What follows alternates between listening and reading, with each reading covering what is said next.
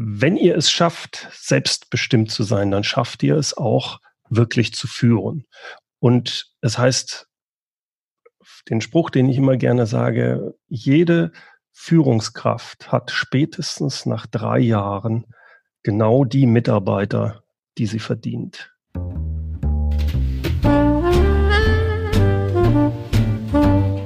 Endlich genug Freiraum für dich allein. Trotz Kind und Job. Das ist das Thema meines Podcasts und auch Programm.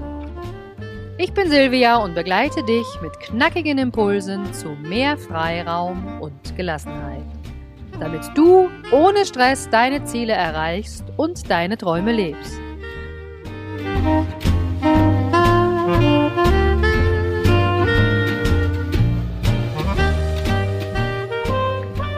Hallo lieber Bernd, herzlich willkommen bei mir hier im Freiraum-Podcast. Ähm, ich freue mich immer wieder, coole Gäste zu haben und du bist ja Führungskräftetrainer aus Aachen und deswegen freue ich mich ganz doll, dass wir uns heute mal so ein bisschen über die Führungskräfte kümmern können und deswegen herzlich willkommen im Freiraum-Podcast. Vielen Dank, Silvia. Ich freue mich dabei sein zu dürfen. Ja, gerne. Ähm, ich denke mal, viele Führungskräfte werden dich ja vielleicht auch kennen äh, vom Podcast und vielleicht auch von deinem äh, digitalen Angebot. Aber ähm, mir fällt gerade so ein bisschen ein, ich bin letztens hier mal im Kindergarten vorbeigelaufen und da haben die Kinder so wirklich gesagt, ah oh Mensch, was willst denn du mal werden, wenn du groß bist? Und dann sagt der eine, ja, ich will unbedingt Pilot werden, ja. Und das hat mich nochmal so ein bisschen zurückversetzt in, in die Kindheit. Und da wollte ich dich mal fragen, hast du auch irgendeinen so einen Kindheitstraum gehabt, was du im Kindergarten immer erzählt hast, was, was du werden möchtest?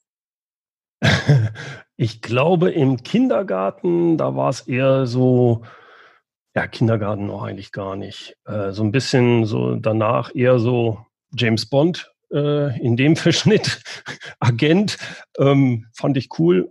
Zu dem Zeitpunkt war es vor allem deswegen cool, weil der so coole Gadgets hatte. Die Frauen damals, das war einfach nur störend. Kann man da vorspielen? So war meine damalige Vorstellung in dem Alter. Okay. Und danach, erstaunlicherweise, habe ich das so in der Richtung nicht gehabt, sondern ich hatte mit zwölf einen Elektrobaukasten bekommen und von da an war eigentlich für mich klar, dass ich Elektrotechnik studieren werde und wollte eigentlich Ingenieur werden. Cool, das heißt, James Bond war da nicht mehr up to date, oder wie? nee, da kam dann auch, okay, so äh, realistisch ist das anscheinend doch nicht. Und dann war da mehr, Mensch, dann beschäftige ich mich doch mit, der, mit den Gadgets und baue die selber. Ja, das ist doch cool, aber dann hast du ja die Elektrotechnik zumindest jetzt in die Tat umgesetzt, weil du hast es ja auch studiert und warst da mehrere Jahre aktiv und ja. Ich sage ja immer so mein Motto von äh, fremdbestimmt zu selbstbestimmt. Und deswegen vielleicht mal so der, der große Sprung jetzt ins, ins heutige. Ähm, hast du da noch so das Gefühl, dass du die Träume von damals, was du jetzt machst, so richtig leben kannst? Bist du da so wirklich in deinem Element, in der Erfüllung drin? Weil das ist ja das, was ich gerne meinen Hörern immer mitgeben möchte. Ich, ich glaube, das hat sich total geändert gehabt. Das war mir damals nicht bewusst. Ich gebe dir absolut recht. Heute ist mein höchster Wert diese Unabhängigkeit und Selbstbestimmtheit. Mhm. Im Alter damit mit, mit nach dem Studium empfand ich das gar nicht so in der Richtung. Ich glaube, das hat sich erst in der Zeit, als ich dann wirklich berufstätig war, viel stärker ausgebildet, dass das ein ganz wichtiger Wert von mir ist. Das ist auch der Grund, warum ich nach, ich hatte fünf Jahre ein äh, Startup äh, aufgezogen, mit 20 Mitarbeitern dann verkauft, war neun Jahre in einem Konzern. Und die letzten drei Jahre in einem Konzern waren für mich dann ganz klar, äh, dies, der Herr Giro passt hier nicht rein ähm, weil er extrem selbstbestimmt ja. unterwegs sein ah, möchte. Okay. Das heißt, du, du, du wolltest, also die anderen wollten dich bestimmen, wollten die so ein bisschen auf, auf dich einwirken im Konzern. Das macht man ja äh, manchmal sehr gerne, weil man muss sich ja der Konzernstrategie manchmal, ich sage jetzt nicht unterordnen, aber es wird natürlich. Ja, doch, kannst, kannst, du schon so sagen. Also, ja? also ich hatte, ich hatte halt den Vorteil, wir hatten ein Start-up und hatten, bin dann im mittleren Management beim großen Unternehmen heute der Scheffler-Gruppe reingekommen. Das hatte den, zu Beginn halt den Vorteil, äh, dass man, dass die Strategien übereinstimmten. Man sagte, Herr Gerob, äh, bauen Sie das Servicegeschäft auf. Und hier kaufen Sie eine Firma und dann machen Sie das. Wunderbar, hat alles gepasst. Ich habe viel gelernt in der Zeit. Die ersten sechs Jahre waren klasse. Und dann äh, verändert sich so langsam das Umfeld. Man merkt, wie viel Politik da gemacht wird. was mir dann nicht mehr so gefallen hat. Und dann hat sich die Strategie auch teilweise geändert. Dann bin ich aneinander geraten mit Vorstand mal da oder dort. Und da kam dann. Dann so hast du dir gedacht, jetzt reicht's, jetzt mache ich mein eigenes. Ja, gar nicht mal. Das dauert relativ lange, weil du, also bei mir war es jedenfalls so. Mhm. Da muss ich auch sagen, die Firma hat das gut gemacht, mir einen Coach zur Seite gestellt ähm, und einen externen Coach, der, mit dem mir dann klarer wurde, das passt nicht mehr. Das war jetzt eine schöne Zeit, aber jetzt passt du nicht mehr in dieses Unternehmen. In dem Moment habe ich natürlich gesagt, gut, das Unternehmen ärgert mich, wie können die so blöd sein und, und alles. Erst später habe ich eigentlich dieses Bewusstsein bekommen, nee, nee, nee, nee. Das ist nicht das Unternehmen, das sind große Konzerne, die ticken so. Das ist vollkommen egal, wo du bist. Du mhm. passt nicht in dieses System rein, weil dein Wert der Freiheit, dein Wert der Selbstbestimmtheit viel höher ist als bei vielen anderen. Mhm. Und dann hm. war es die richtige Entscheidung, um, zu wechseln. Und da muss ich auch sagen, hat der damalige, das damalige Unternehmen mich auch gut unterstützt, diesen Prozess so zu gehen. Wir sind auch im Guten gegangen.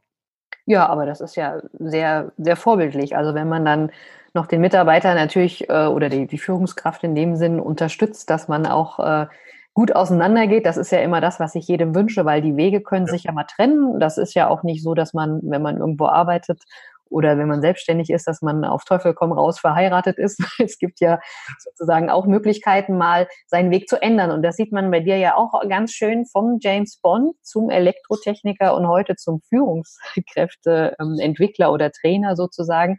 Ähm, magst du uns vielleicht nochmal mitnehmen bei deinen Klienten jetzt zu sagen, spürst du das auch teilweise, dass die sozusagen manchmal vielleicht so einen Knoten im Kopf haben, wenn sie, wenn sie merken, das Unternehmen will vielleicht einen Ticken in eine andere Richtung wie ich oder wenn sie vielleicht wirklich schon realisieren, da stimmt was mit dem Wertegerüst nicht, weil da fängt es ja meistens an mit so einem, zumindest nach meiner Erfahrung, mit so einem Bauchkrummeln und ja. ja, ich weiß nicht. Hast, hast, du da Erfahrungen bestimmt also, gesammelt? Also, aber das ist sicherlich teilen?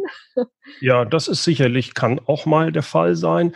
Äh, was ich aber viel häufiger beobachte, ist, dass die dass es sehr viele Führungskräfte gibt, die sehr wohl auch sagen, nee, ich bin hier in der richtigen Unternehmen. Mir macht es auch Spaß, ich bin auch loyal, aber ich bin total fremdbestimmt. Das ja. heißt, da sehe ich eine ganz große Aufgabe immer, wenn ich solche Führungstrainings mache, als erstes den Leuten zu helfen, in die Selbstführung zu kommen und klar zu machen, wie kriege ich es hin, dass ich nicht durch das operative Tagesgeschäft äh, vollkommen fremdbestimmt mhm. bin. Dass ich sage, als ja, Führungskraft Schön, dass du das sagst. Ja.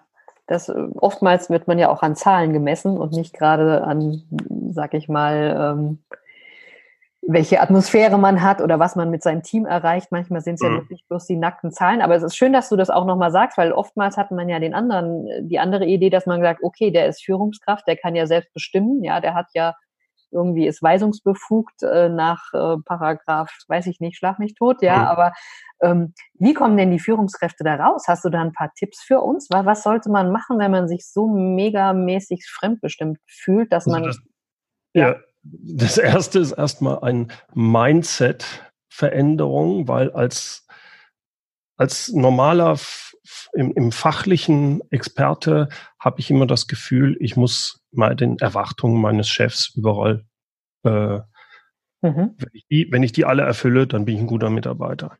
Wenn ich jetzt Führungskraft bin und je höher ich komme als Führungskraft, merke ich, dass immer mehr Erwartungen auf mich einprasseln. Ich kann sie gar nicht alle erfüllen. Das heißt, ähm, die Vorstellung, ich muss einfach noch mehr arbeiten, auch noch mehr da dran machen und das dringend da auch noch, führt eigentlich dazu, dass ich in einem Hamsterrad bin, wo ich 99 Prozent operativ tätig bin und trotzdem immer ein schlechtes Gefühl habe, weil ich das nicht gemacht habe, das und das und das. Dazu so eine Sandwich-Position, ne? ja, es, aber nicht nur die Sandwich-Position oben und unten. Ich habe ja auch noch Seite. Ich habe ja auch noch Kollegen. Ich habe auch noch meine Familie. Ich habe auch noch mich, der auch dann noch sagt, ich will ja auch was von Bernd haben. Äh, ich habe auch nur 24 Stunden und ich habe auch nur so und so viel Energie. Und da zu sagen, das zu verstehen, dass ich sage, ja, ich muss jeden Tag aufs Neue Prioritäten setzen. Und das heißt, ich muss bestimmte Leuten Nein sagen oder sie enttäuschen.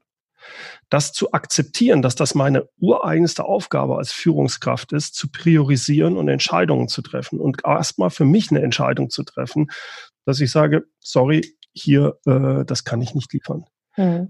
Meinst du vielleicht, dass man das aushalten muss, dass man so viele, also dass von außen viele Erwartungen kommen oder auch, dass man so eine Unsicherheit aushalten muss? Weil das, das merke ich auch Beides. immer, je mehr Beides. wir uns in der Digitalisierung weiterdrehen, beides wird zu sagen. Also sagen wir mal so, weiter oben ist das sicherlich mit dieser Ungewissheit noch viel schlimmer, wenn ich Geschäftsführer bin vom größeren Laden. Aber wenn ich jetzt mal auf die Leute schaue, die gerade Führungskraft geworden sind, da ist es eher das Hauptproblem, okay, wie kriege ich die ganzen Erwartungen, die an mich gesetzt werden, erfüllt mit der Energie und Zeit, die ja. ich überhaupt aufbringen kann. Und dann noch zu sagen, wie priorisiere ich denn? Denn wenn ich nicht aufpasse, dann bin ich immer fremdbestimmt bei den ja. Sachen. Ich, also der Unterschied für mich hier ist, alles, was mit Führung zu tun hat, ist fast immer selbstbestimmt. Alles, was mit Managen zu tun hat, ist fremdbestimmt. Mhm. Also die Deadline wird mir vorgegeben von jemandem anderen. Der Kunde braucht dringend das Angebot. Fremdbestimmt mhm. Management. Okay. Der äh, Chef braucht diesen Bericht fremdbestimmt. Ob ich heute mit meinem Mitarbeiter oder morgen das Gespräch führe, selbstbestimmt ist Führung. Mhm. Ob ich heute oder nächste Woche an der Strategie arbeite, selbstbestimmt. Und das geht meistens verloren, weil ich den an, die andere Seite zufriedenstellen will und dann vernachlässige ich diesen Bereich der Führung. Also habe ich das richtig verstanden, dass du jetzt meinst, wenn man den Managementaufgaben angeblich eine höhere Prio zumisst, weil sie einfach vielleicht lauter schreien, weil man Deadlines bekommt, mhm. weil irgendwie die obere Führungskraft, also der, der Chef von der Führungskraft nochmal nach irgendwelchen Ergebnissen oder Berichten fragt.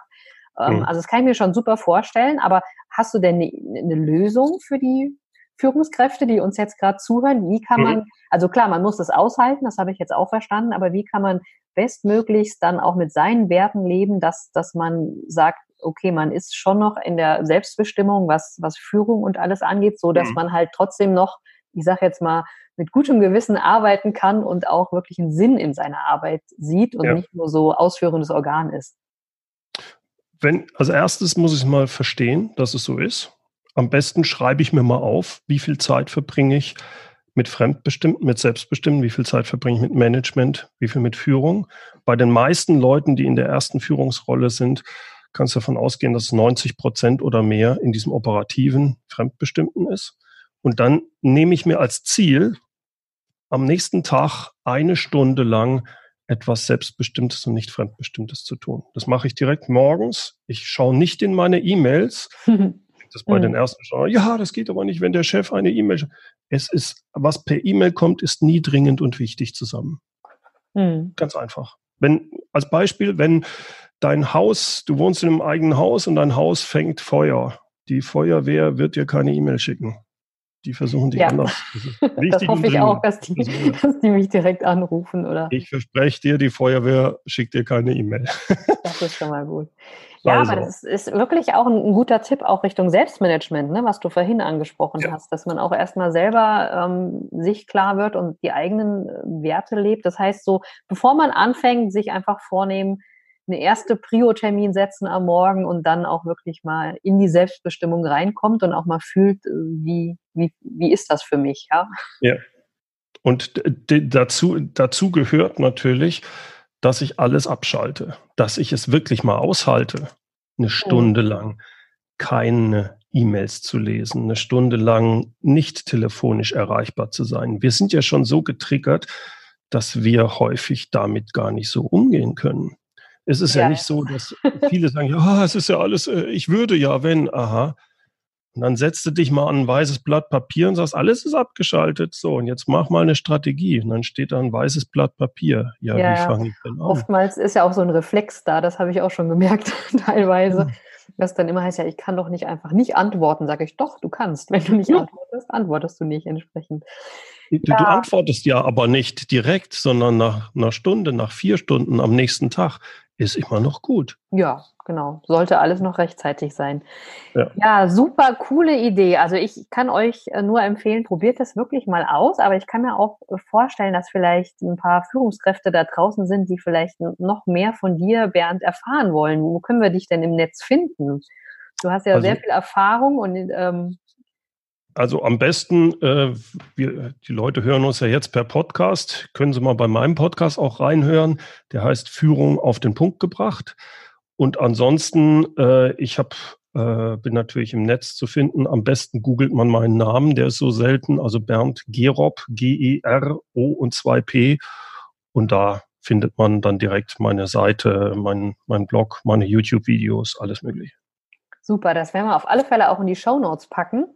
Und ja, ich freue mich schon mal ganz doll, äh, dass du dir die Zeit genommen hast, mal so aus äh, Führungskräftetrainer-Perspektive hier im Freiraum auch mal aus deinen Erfahrungen zu berichten. Ähm, und ich würde dir jetzt gerne das Schlusswort überlassen, weil ich glaube, du machst ja sonst im Podcast auch immer so ein schönes Zitat. Vielleicht magst du uns mal für die, die sich mehr Freiraum und Selbstbestimmung äh, wünschen, ein cooles Zitat noch mitgeben.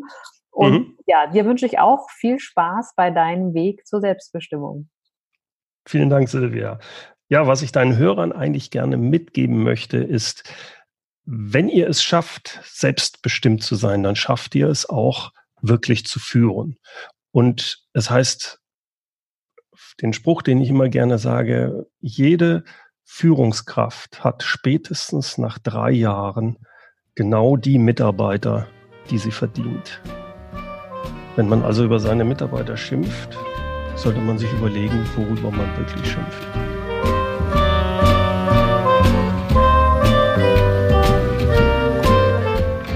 Genieße deinen Freiraum, entscheide selbst und lebe deine Träume.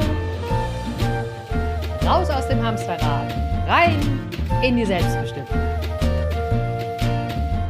Alles Liebe und bis bald, deine Silvia.